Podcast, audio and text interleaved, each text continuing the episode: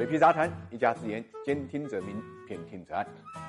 对普通人来讲，最适合的投资品种是什么呢？股神巴菲特的答案是指数基金。他曾经在股东大会上表示，如果自己是一位年轻的普通员工，就会选择投资一个低成本的跟踪标准普尔五百指数的指数基金，然后呢继续努力工作。今年二月份，巴菲特给全体股东写了一封信，信里面也说，投资就是投资国家经济大趋势。我一生的荣辱成败其实与我无关，我只是搭上了美国经济发展的顺风车。巴菲特的觉悟还是很高的。那么，作为普通的投资者，紧跟国家经济大势做投资，我们选择投资指数基金就是最佳的一个答案。尤其是在瑞士今年前三个月的持续上涨行情中间，持有指数基金的投资者啊，相信收益是不会差的。但是，大家投资现有的宽基指数啊，多少都会碰到这么一个问题。就是无法掌握呢经济发展的成果。通过对比上证综指和中国 GDP 的走势关系，以及普尔五百和美国 GDP 的走势关系，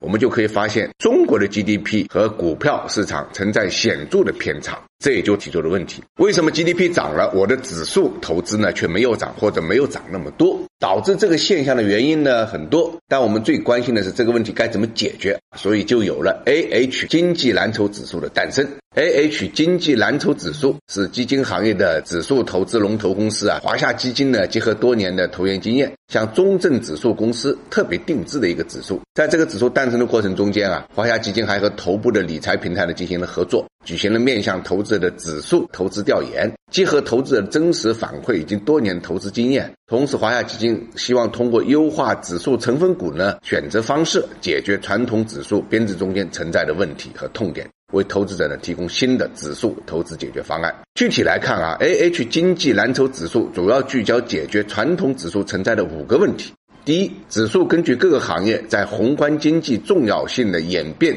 确定行业在指数中的占比，让它呢能够真实反映呢经济发展的结构。第二呢，将港股通的标的呢纳入指数成分股。第三，根据股票市场的发展，动态调整成分数量。这两点呢，确保指数的市场代表性啊，以及对中国龙头优质企业整体表现的真实反映。第四，根据个股基本面价值呢，综合挑选各个行业的龙头上市公司作为样本，切断了价格和权重的关系，避免了传统依据市值加权方式导致的追涨杀跌现象。第五呢，在指数编制中间引入了 ESG 因子，建立了负面清单筛查风险个股，以此呢有效避免成分股呢遭遇暴雷的风险。效果怎么样呢？根据万德指数显示啊，A H 股经济蓝筹指数继即日以来呢，截止到五月二十三号，历史总涨幅呢已经达到了四百一十三点零二，相比沪深三百指数、沪港四百指数具有明显的超值回报。